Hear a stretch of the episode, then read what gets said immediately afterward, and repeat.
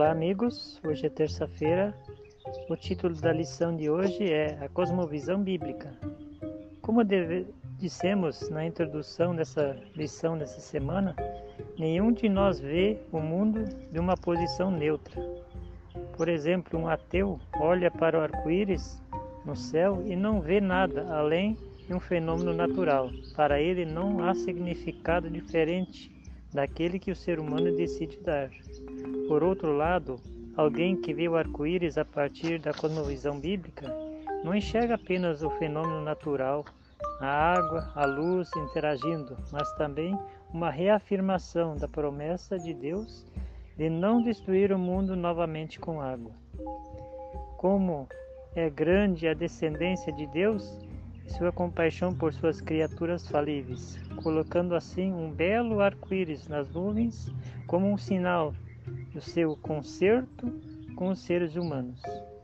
Era plano de Deus que, quando os filhos das gerações posteriores, as nossas, por exemplo, perguntassem o significado do arco-íris que abrange os céus, seus pais repetissem a história do dilúvio e lhes dissessem que o Altíssimo estendeu o arco e o colocou nas nuvens como uma garantia de que as águas nunca mais inundariam a terra.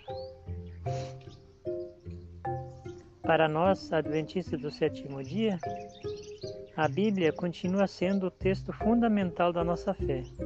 Ela ensina a cosmovisão, o filtro pelo qual devemos ver e compreender o mundo, que pode ser um lugar muito assustador e complicado. As Escrituras criam um modelo para nos ajudar a entender melhor a realidade em que nos encontramos da qual fizemos parte e que muitas vezes nos confunde e perturba. Nós sabemos que há uma guerra espiritual que nos envolve, o amor de Cristo, seu sacrifício, a morte e sua ressurreição. Como adventista do sétimo dia, devemos seguir firmemente os ensinos da Bíblia, pois é a verdade revelada por Deus ao ser humano. Ela nos explica muitas coisas sobre o mundo que de outra forma não conheceríamos nem entenderíamos.